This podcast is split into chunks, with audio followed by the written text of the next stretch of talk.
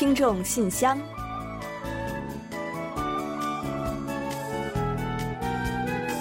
分享最新动态，聆听您的心声。听众朋友们，大家好，我是李璐，欢迎您收听《听众信箱》节目。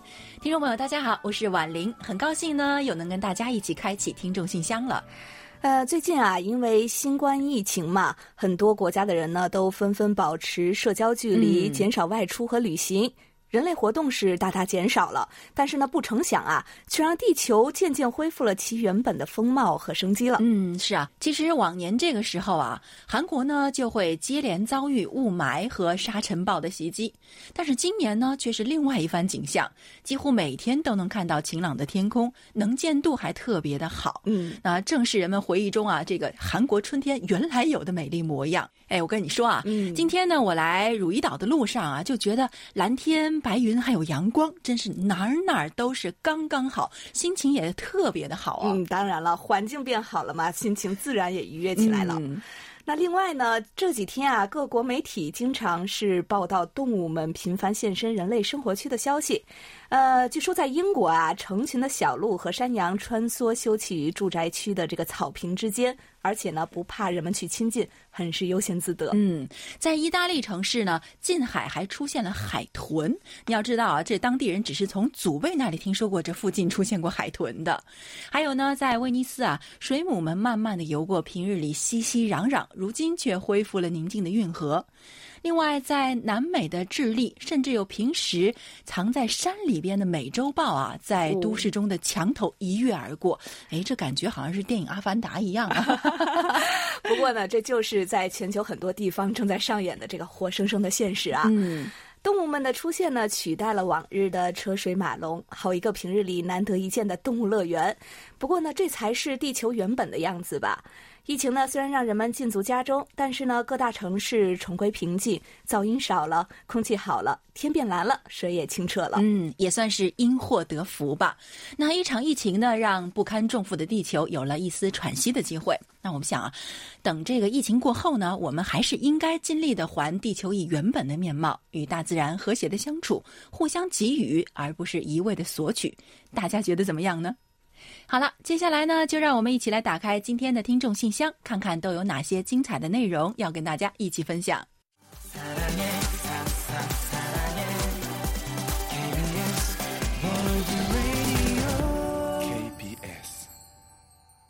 好的，欢迎回来。您现在正在收听的是韩国国际广播电台的听众信箱节目。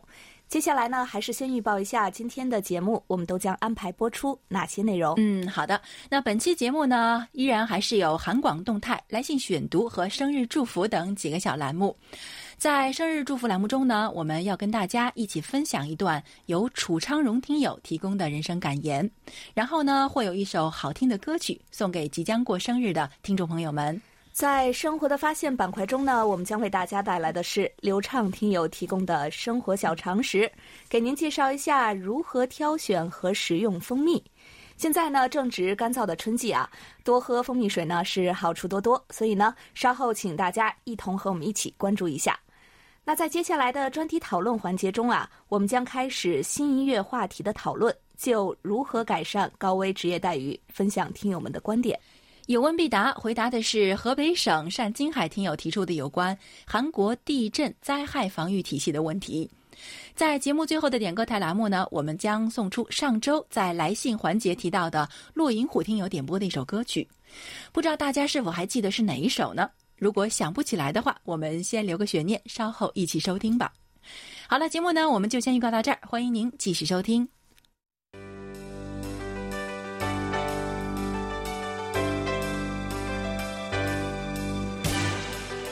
听众朋友，欢迎进入今天节目的第一个环节——韩广动态。首先呢，刚刚我们提到，在我们的节目中呢，会播放两首歌曲。呃，此前呢，曾有听友问过我们啊，为什么在我们网站上重复收听时听不到这些歌曲了呢？那今天呢，我们就再来给大家介绍一下。呃，首先呢，是因为版权保护的问题，如果呀，您通过音频重播或下载 Podcast 等，在收听节目时呢，是无法收听到歌曲的。嗯，是的。不过啊，您先别急着泄气。还是有一些收听方法是可以弥补这遗憾的。如果您错过了当天的节目，或者是希望再次收听到这些歌曲的话，第一个方法是可以前往我们的网站，通过 Wink 二十四，也就是二十四小时滚动播出平台，在节目首播后的二十四小时内收听。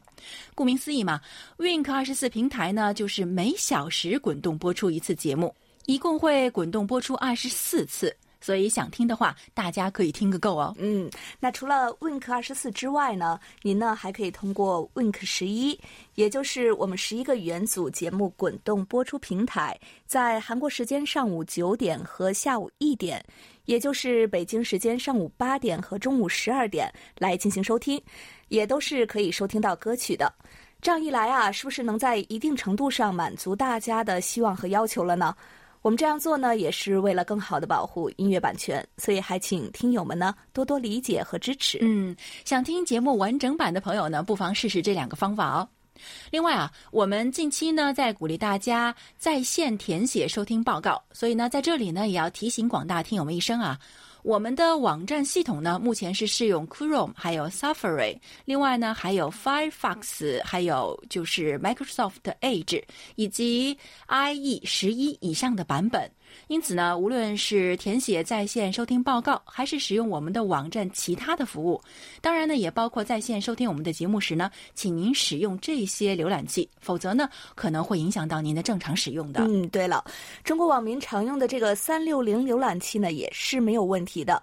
另外呢，在这里也再啰嗦一句，填写在线收听报告时的注意事项吧。已经完整填写过的听友们应该知道，我们的线上收听报告填写过程从开始到电子收听证明卡出现呢，共分三页。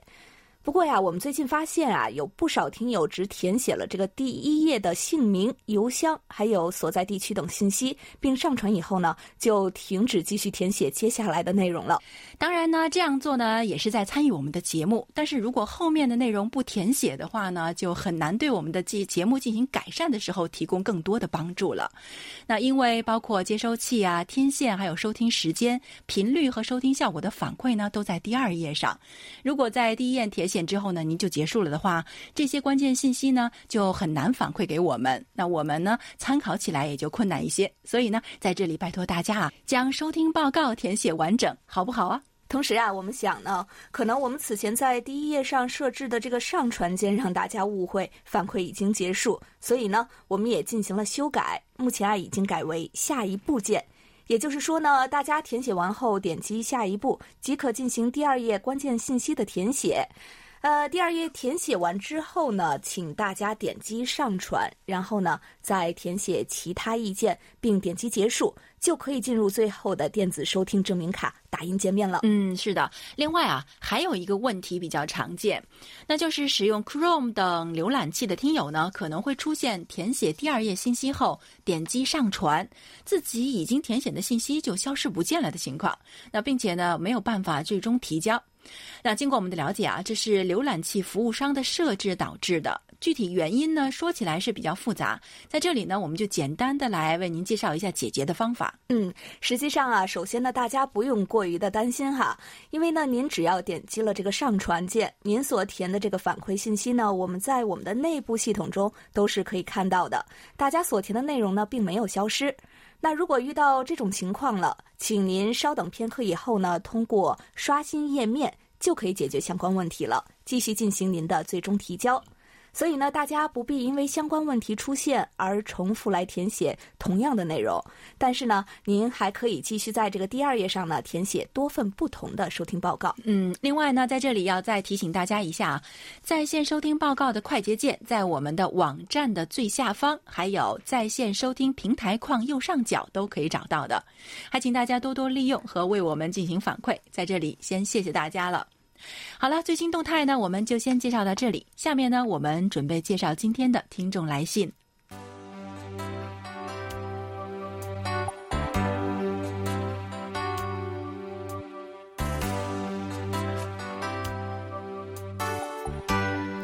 听众朋友，现在是来信选读时间。在开始介绍今天的来信前呢，我们还是提醒大家一下，别忘了在发送邮件或手写信时呢，注明您的真实姓名、详细通信地址以及邮编和 ID 编号，以便我们识别您的身份进行登记和与您取得联络。嗯，为什么我们总是在强调这一点呢？那因为啊，我们在给大家寄送礼物的时候啊，使用的都是挂号信。那签收的时候呢，一般是需要您出示身份证件，核实是否为收件人本人。所以呢，大家呢一定要填写真实并且准确的信息，要不然东西从韩国过去了，就在您面前收不着，多抓狂。那当然呢，你也不用太担心啊，因为韩国呢是有非常严格的个人信息保护法的规定的，我们会对听众个人的信息严格的保密的。我们的具体联络方式呢，稍后将会在节目尾声的点歌台环节进行介绍，还请仍不清楚的听友呢届时留意和记录一下。那同时啊，您呢也可以在我们的官方网站上进行查询，网址也在这里再重复一遍吧。word 到 kbs 到 co 到 kr 斜杠 Chinese。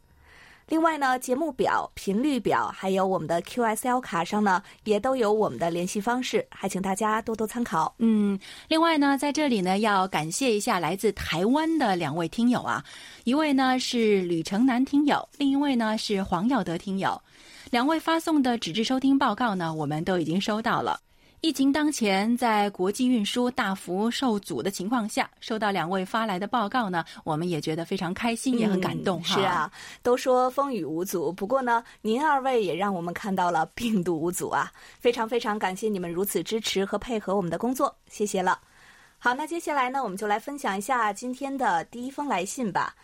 今天的第一封来信呢，来自山东省的王培栋听友，他在信中呢是这样说的。二零二零年是中国人极为不平凡的一年。在二零二零年前，突如其来的新型冠状病毒来袭，全国上下民众积极响应国家号召，采取国家提出的各种方案：不扎堆儿、不聚餐、不串门、戴口罩、勤洗手、勤消毒，保持室内空气畅通。种种事件表明，中国政府提出的应对措施是有效的。疫情并不可怕，可怕的是我们如何面对。如何让疫情降低标准？中国十四亿人口大国能够做到国家采取的各项措施，如自我在家隔离等，确实不是件容易的事儿。此次疫情又在春节春运高速流动特别大的时候，可以想象控制性极为困难。但是群众都自觉遵守，为了自己，同样也是为了别人。虽然春节不能和家人团聚，不能和朋友相逢，但是彼此的关怀和问候，加强亲情友情。互相鼓励，互相努力和加油。是啊，呃，我记得呢，这次过节期间呢，宣传最多的一句话就是“隔绝病毒，但并不隔绝爱”。呃，虽然很多人呢不能和久违的亲人团聚了，可是呢，通过一个电话、一个视频进行问候和联络，感情呢同样不降温。而且经历了这次疫情啊，大家更懂得亲情的可贵，还有友情的珍贵。过节呢，虽然少了一些形式，但是呢，彼此间的心。更近了。最近呢，韩国正在实行保持社会距离运动，这和中国的防疫措施呢是有一些区别的。人们呢并没有停工停产，但是啊，在职场和生活中呢会尽量保持一定的安全距离。得益于国民的积极配合呢，韩国的这个防控效果呢也是很显著，疫情得到了较为有效的控制。在韩国的街头巷尾呢，最近还经常可以见到一个宣传条幅，上面写的大意是“深远而心未远”，呃，也是鼓励人们呢积极参与，保持人与人之间的距离，共同克服疫情。王培栋听友呢还在信中接着说道：“疫情期间，有许多默默无闻的好心人和志愿者在无私无畏的奉献。”各行各业的人都在疫情后方为所需要的医用器材、口罩和各种防护设备在加班加点儿，辛劳的工作着。他们是最可爱的人。是的，刚刚呢，我们说这次疫情控制得力，韩中国民都出了不少力。但是呀，更要感谢的是可爱的医护人员，还有后方支援人员的辛苦付出和努力，是他们在一线呢为我们战斗。前几天呢，我们在今日首尔节目中啊，也介绍说，韩国网民呢目前正积极参与感谢医护人员的线上接力活动。想必呢，中国的网民们也都在以自己的方式表达着感谢的心意吧。让我们一同来为医护人员们点赞。王培栋听友接着还说道：“呃，随着疫情得到有效的控制，在二零二零年四月初，湖北武汉基本解封，公共交通恢复畅通，各行各业已经恢复投产复工。这说明中国的疫情已经基本解除，各省市支援湖北武汉的医护人员已经撤离。这次发生的疫情不仅仅是中国、亚洲、欧洲等全球都在面临它的危害。中国的成功经验足以给别的国家带来指导，同时也加强中国和其他兄弟国家的友谊。患难见真情。中国的儒家学说曾经说：“三人行，必有我师焉。”与此同时，中国政府也把应对疫情的相关措施分享给其他国家，让疫情最小化。是啊，相对于其他国家，韩中两国可以说是最先经历这次疫情的国家，也先叫其他国家呢更快好起来。两国呢都非常愿意把自己积攒的经验分享给其他国家，帮助他们呢尽快摆脱疫情的困扰。同时呢，韩中在疫情较为严重时期啊，也是互相交流、互相借鉴了不少宝贵的资料，互相提供援助，用实践呢诠释了两国的友好情谊。新冠疫情呢，对所有的国家、所有的人来说，都是一项全新的挑战。大家呢，都在摸着石头过河。希望全人类呢，都能携起手来，早日打赢这场硬战。好的，感谢王培栋听友的鼓励和加油。那前段时间呢，我们收到了陕西郭慧明听友的不少来信啊，也曾介绍给大家。今天呢，再跟大家分享一封。那这封信呢，写满了他对韩广和韩广节目的感想。那一起来看一下吧。忆往昔，峥嵘岁月。韩国国际广播电台即将迎来六十七周年华诞，回忆韩广中文部广播事业所走过的六十七年风雨历程。一代又一代的广播人开拓创新，励精图治，与时代发展同步，为大韩民国崛起放歌。借此机会，我还想预祝 KBS 韩国国际广播电台中文部事业蒸蒸日上，屹立在韩半岛，传播正能量和汉江奇迹。也祝愿韩广中文部全体工作者以及听众朋友们心想事成，愿中韩两国人民的友谊源远流长。韩国国际广播电台承载着听友的思念，担负着历史的重任和委托，坚持传统的短波播音方式与当今信息媒体相结合，追逐历史的脚步，把握时代的脉搏，迎接历史的挑战和梦想。韩广的声音浇灌着我们听众的心田，伴随着我们成长。岁月流走，蓦然回首，有我们相守，不离左右。在此，也祝福韩广新老听友的人生快乐精彩。嗯，啊，非常感谢郭慧明听友能够早早的就送上祝福啊！KBS 韩国国际广播电台呢，是韩国唯一的国际广播电台。那郭慧明听友说的没错啊，韩广首播呢，就是在一九五三年的八月十五日啊，今年呢就要迎来六十七周年了。那当时的台名呢是自由大韩之声，最早的时候呢，也只是每天呢只播出十五分钟的英语节目，然后呢逐年的增加广播语种和广播的时间。目前呢，我们已经用韩国语、中国语、英语、日语、法语、俄罗斯语等等啊，一共十一种语言在向全球广播。关于中国语呢，我们也相信啊，不少听友啊，资深听友们也都会知道的。我们是在一九六一年八月十日开播的，那也很快就要迎来第五十九周年了，哇，快六十大寿了哈！那到时候呢，我们也会向听友们讨祝福的哦。另外，郭慧明听友在信中呢，还述说了他收听中文广播的感受，他说。每天晚上北京时间十九点三十到二十点三十，在广播频率六零九五千赫，静静的收听那熟悉的声音，那不一样的过去，还有那缤纷的现在。渐渐的，不知不觉中沉浸在韩广气息之中，仿佛韩广的节目主播就在我的眼前，容貌、心灵和声音是一样的美丽。深感六十分钟的韩广中文广播是那样的短暂。我觉得主持人们不单是播音员，而且还是两国人民交流互动的使者。而且我能感到啊，韩广中文部一定是一个团结温馨的集体。我非常庆幸能够在这多变的世界风云之中，与柜台一起成长，一起为营造世界一流广播而努力拼搏。好的，非常感谢郭慧明听友的认同与鼓励啊！其实呢，我觉得像我们作为主播啊，认真热情的投入工作呢，是当然的事情。但即使有这样那样的不足，还总是能够收到包括郭慧明听友在内的好多听友各种各样的称赞，都不好意思了啊。那听到大家呢说我们的广播呢给自己的生活增添了很多的色彩，那这既是一种鼓励，也是一种动力，那更让我们感到了肩上的重任了。当然啊，在这里呢，我们也想跟听友们说，没有各位的支持与陪伴，韩广中文组当然是不可能进步，也不可能发展的。今后我们一起要走的路还很长，所以啊，在这里要拜托大家了。好的，谢谢老听友郭慧民，有了您的赞扬和鼓励呢，我们也就更有劲儿了，会更努力呢，把广播服务质量提高到更高一个层次。接下来呢，我来介绍一下天津市李健听友的一封来信吧。他说：“尊敬的 KBS 中文组以及我们的两位主持人，各位好。”在今天话题开始之前呢，还是老规矩，先报告一下天津地区新冠肺炎相关情况。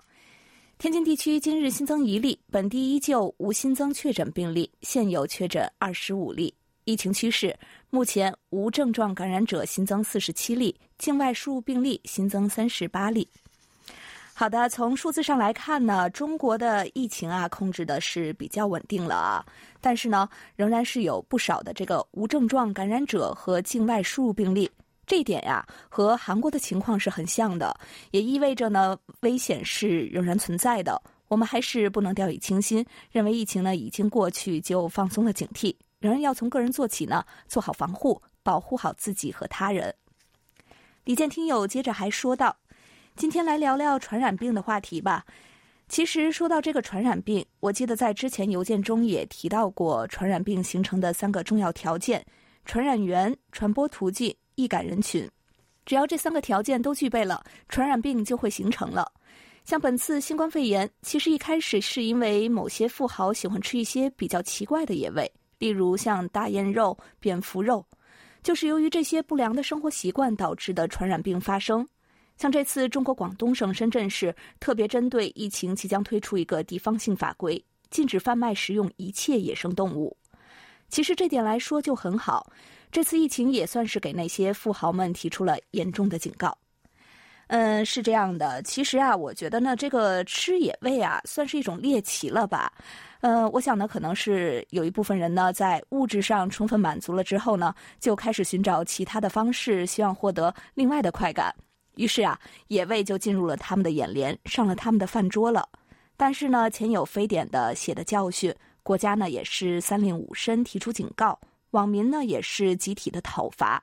如果还是不能制止的话呢，就要由法律出台来约束这种行为了。不知道经过这场史无前例的疫情，这部分人呢是否能够醒悟了呢？底前听友呢最后还说啊。对了，顺便说一句，湖北省已于前几天顺利解封，各种地面交通，包括一些正常的货物运输，已经恢复正常。最后，我想说的是，为了我们自己身体健康，戒掉那些不良嗜好吧。最后，祝大家健康平安，再会。好的，我想呢，包括这次突如其来的疫情在内呢，我们的地球啊，真的是生病了啊。如果说人类还不能反省和更正自己的行为，继续去贪婪和索取，终究呢会让自身去深受其害的。那就像我们在今天节目开头中提到的那样，呃，人类只要适当约束自己的行为，地球呢就会展现其原本的健康面貌。我们这一代人啊，侥幸的是还能在回忆中寻找到这些模样。但如果再不减少破坏的话呢？我们的下一代人就只能在祖辈的描述中去想象地球健康的样子了。到那个时候啊，恐怕人类呢也将经受更多的灾难吧。好的，感谢李健听友的来信和分享。当然呢，也感谢今天所有来信分享的听友们。啊，最近的天气这么好，春光大好啊！希望大家的心情也能跟春天的天气一样好。好了，由于时间的关系，我们本周的来信呢就先介绍到这里。接下来呢，我们进入下一个单元——生日祝福。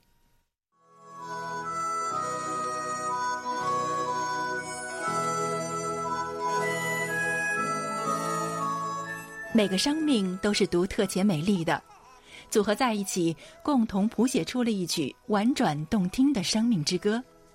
此时此刻，在韩广这个大家庭里。让我们把最真诚的祝福送给您，欢迎来到生日祝福。首先呢，我们送给即将过生日的听友们一段由安徽省楚昌荣听友提供的人生感言。人生感言：锦上添花，人人都会，难的是雪中送炭；短暂热情，人人都有，难的是长久相守。陪你走过困苦的人最深情，与你经历风雨的人最真诚。与人相处，你尊重我，我就尊重你；你无视我，我也无视你，就这么简单。别惯坏了不知领情的人。别喂饱了不知回馈的心。不要让那些真正对你好的人渐渐从你生活中消失。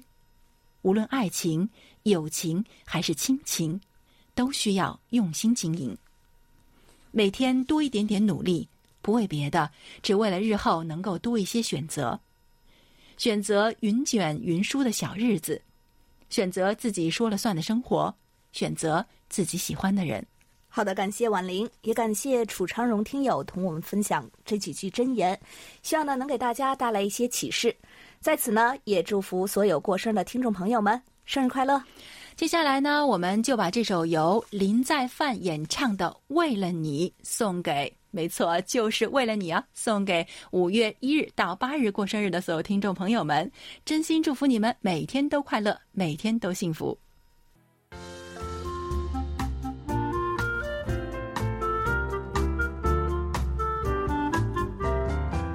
生活中的点滴值得发现，生活中的小青菜无处不在。让我们做您的小助手，带您去了解生活中那些您不熟识的小窍门、小秘诀，给您的日常多一点温馨的提示。欢迎大家进入生活的发现。生用可养阴清热，熟用可温中健脾。刚刚说的呢，就是我们家中常备的蜂蜜的使用方法和疗效。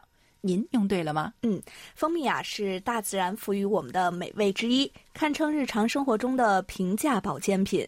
今天啊，我们就介绍一下黑龙江省流畅听友提供的内容，说一说蜂蜜该怎么吃、怎么选。嗯，首先呢，蜂蜜呢是一种平性食品，但是商用和熟用的药性是截然不同的。所谓的商用啊，就是用冷开水冲服，这样的蜂蜜水呢有养阴清热的功效。适合阴虚燥热的人使用。另外啊，凉开水冲泡的蜂蜜呢，可以润肺止咳，尤其对于缓解燥咳颇有疗效。而且啊，生用才可以润肠通便，尤其是对阴虚便秘有比较好的缓解作用。而熟用呢，就是用温开水来冲服，这样的蜂蜜具有益气补中的功效，适合气虚者食用。不过呢，大家需要注意的是，熟用蜂蜜虽然可以温中健脾，但是啊，仅适合那些脾胃虚寒且胃酸不多的人来食用。如若本身患有酸相关性疾病，比如说消化性溃疡病、糜烂性胃炎、胃食管反流病等疾病，吃了蜂蜜啊，反而更加胃痛、反酸和烧心了。嗯，所以呢，胃不好的朋友要一定注意一些哈。下面呢，我们就给大家介绍一下常见的蜂蜜有哪些。首先啊，槐花蜜呢是性凉的，所以呢有清热解毒、凉血止血的功效，适宜大肠燥热、有痔疮出血者；而枸杞蜜呢性平，有补肾益精、养肝明目的功效，适宜肝肾阴虚者；枇杷蜜啊则是性凉的，有滋阴清热、润肺止咳的功效，适宜燥热咳嗽者。龙眼蜜呢性温，有健脾养心、补血安神的功效，适宜心脾血虚者；荔枝蜜啊性温，有补脾益肝、缓中止痛的功效，适宜体质虚寒者。嗯，还有呢就是枣花蜜了。枣花蜜呢性温，有安神补血的功效，适宜中老年妇女还有儿童体弱者。金条蜜呢性平，有发汗散热、驱寒清目的功效。适合气血不足、伤风头痛、目赤和失眠者，以及脑力劳动者和学生。另外呢，就是油菜花蜜了。油菜花蜜呢，性温，有清热润燥、舒张血管和消肿散结的功效，常用于肝胆系统病变患者以及脾胃虚弱者。嗯，最后还有一个桂花蜜。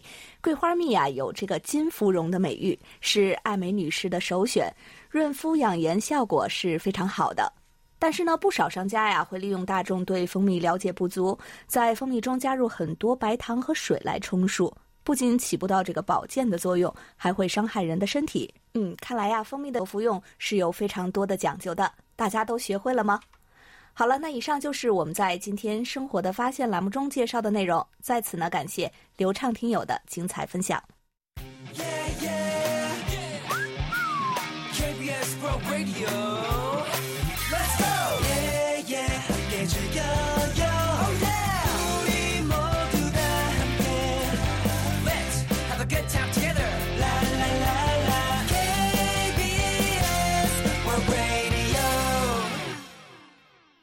好的，欢迎回到韩国国际广播电台的听众信箱节目中来。下面呢，我们进入今天的专题讨论环节，准备就新一月份的话题展开讨论。在介绍听友分享的观点之前呢，我们先来介绍一下六月份的讨论话题内容。又到了一年毕业季，会有许多莘莘学子成为大学的新生。走过漫漫人生路之后啊，我们每个人都有可能会思考：哎，如果回到以前的那个年轻时代，我该如何去度过那样的花样年华呢？嗯，畅想一下啊。嗯，那作为人生的前辈，您有哪些话想要说给这些后辈们听呢？又有哪些经验、认知和建议想要同他们一同来分享？亦或者呢，你是准大学生、准职场新人，也可以借此机会谈谈自己的憧憬，进行共勉。嗯，我们在这里等着您的畅所欲言呢。幸运的听友是有机会获得精美奖品的哦。好，那接下来呢，再来介绍一下本月的话题吧。护士、消防员、警察等等，都是常常需要冒着生命危险守护安全和正义，但相对来说付出和所得不成正比的职业群体。您认为应该如何改善这些高危且富有正义感的职业的不良处境，提高他们的待遇？好的，接下来呢，我们就一起进入今天的专题讨论。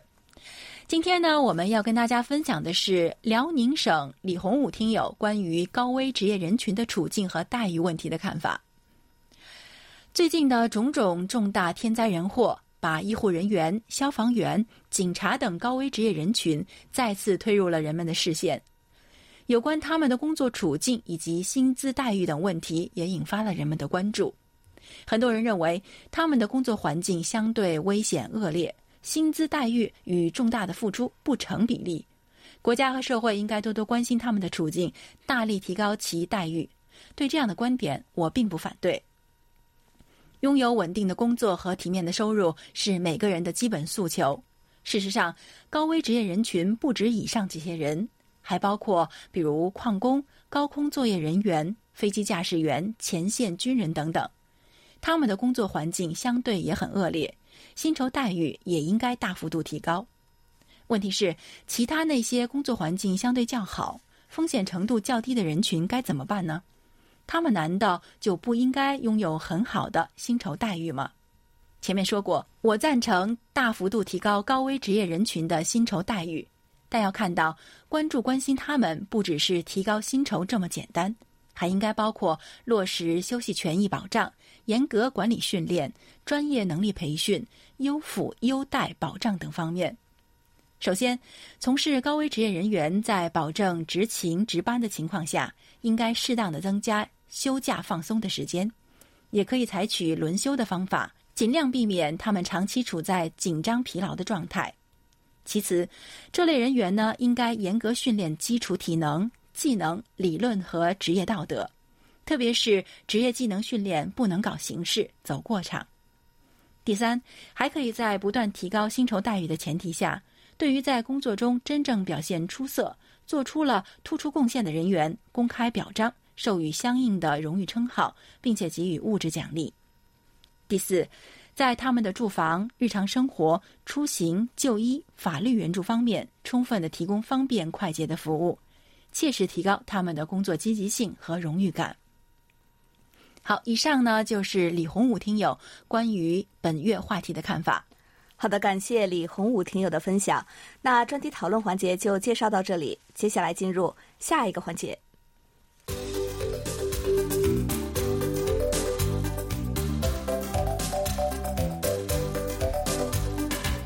有问必答。今天我们请洪一贤来回答河北省单金海听友提出的问题。他的问题是，请一贤老师介绍一下韩国的地震灾害防御体系。好，那接下来呢，我们就请一贤来回答单金海听友提出的问题。听众朋友，大家好，我是易贤，今天我来回答单金海听友提出的问题。韩国呢，虽然与日本、中国等国相比，地震发生频率较低。据统计呢，韩国自一九七八年监测地震以来，截至二零一六年末，一共发生了一千四百多次的地震。尤其是自一九九八年至二零一一年期间，年均发生四十四次地震。尤其二零一六年九月，在南部的庆州发生了自有监测以来韩国规模最大的里氏五点八级地震，造成一百一十多人受伤，传统房屋倒塌，国家级文物等很多文物受损，震惊了整个韩国社会。不仅如此，庆州一带呢，随后还发生了六百多次的余震。迄今呢，韩国在防灾减灾工作方面都有大量的投入，并建立了国际水平的地震灾害防御与应对体系。首先呢，韩国制定了《地震火山灾害对策法》《灾害与安全管理基本法》等灾害应对法律体系。如今呢，全韩国各地共有二百六十四个地震监测站，向气象厅传送测震记录。而且，韩国以玉林岛的波浪计、国立海洋调查院的燕巢站以及沿岸防灾监测系统，有效的监测海啸；以铁原等地的空中音波监测站监测人工地震，并与日本、中国等国共享测震信息与资料。行政安全部呢是韩国的国家防灾机构，如果发生地震等灾害，下属机构中央灾难安全对策本部将立刻投入运行，根据灾害的类型启动不同的灾害应对机制。二百三十二个市郡区等全国行政区都具备灾难应对体系，这些行政区呢通过监视器实时认知地震、飓风。海啸、山崩、火灾等灾害情况，并通过气象厅的防灾预警预报机制发布地震与海啸预警或是警报，向民众提供地震发生时间、地点与地震规模等详细的信息。另外，通过国家防灾网、国家灾难安全网，人们可以查询紧急避难处、防震行动守则等信息。另外呢，根据新修订的建筑法，自二零一七年起，抗震设计义务对象呢，从之前的三层以上建筑扩大到二层以上的建筑。好，听众朋友，今天给大家介绍到这儿，希望单金海听友满意。我们下次再会。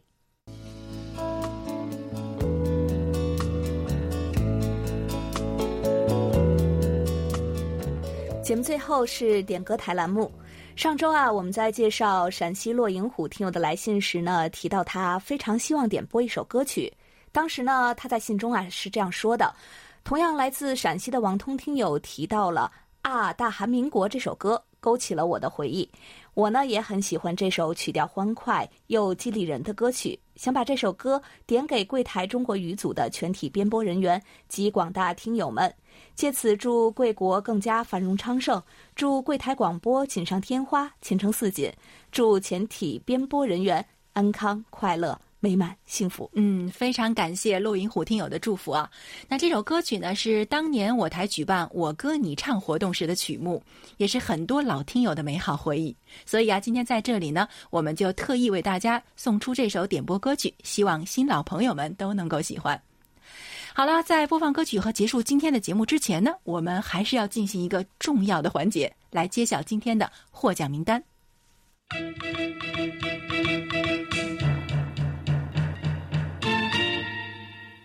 本期幸运奖品呢，我们送给今天来信参与节目的陕西听友郭慧民。近期啊，我们收到了您的多封来信，非常的高兴，也期待呢和您有更多的互动。还有呢，本期的热心听众奖品呀，要送给今天就本月话题发表观点，并且呢一直积极为我们反馈收听效果的李洪武听友。恭喜两位听友！那参与奖的获奖听众呢是以下三位。恭喜河北省的单金海听友，那希望刚刚我们的回答令您满意哦。另外呢，还有来信参与互动的山东省的王培栋听友，以及为我们发来在线收听报告的新疆的张强听友。哇，这是位新面孔哦！那祝贺五位听友获奖，感谢你们对我们节目的喜爱和支持。没有获奖的听友呢，当然也不要感到遗憾。希望大家继续多来信跟我们交流互动。我们也准备了很多精美的奖品来回馈大家。嗯，同时呢，也请您牢记我们的联系方式。来信请寄韩国首尔市永登浦区汝矣岛洞汝矣公园路十三号 KBS 韩国国际广播电台中国语组。邮编是零七二三五，我们的电子邮件地址是呢，chinese at kbs 到 co 到 kr。嗯，上网收听的听众朋友们要记住我们的网址：word 点 kbs 点 co 点 kr 斜杠 chinese。您也可以在应用市场去下载我们的 APP KBS World Radio On Air 和 KBS World Radio Mobile，利用手机或者是平板电脑来收听我们的各档节目。好了，听众朋友，到此呢，本期听众信箱节目就要在郑秀罗演唱的《啊大韩民国》这首歌曲中结束了。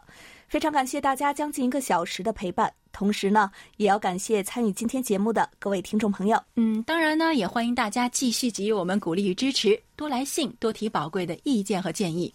有各位的支持，我们的节目才能办得更有趣。好了，到这里，我们韩国国际广播电台一个小时的中国语节目呢，就全部播送完了。主持人婉玲和李璐在韩国首尔，祝大家周末快乐。我们下周再会。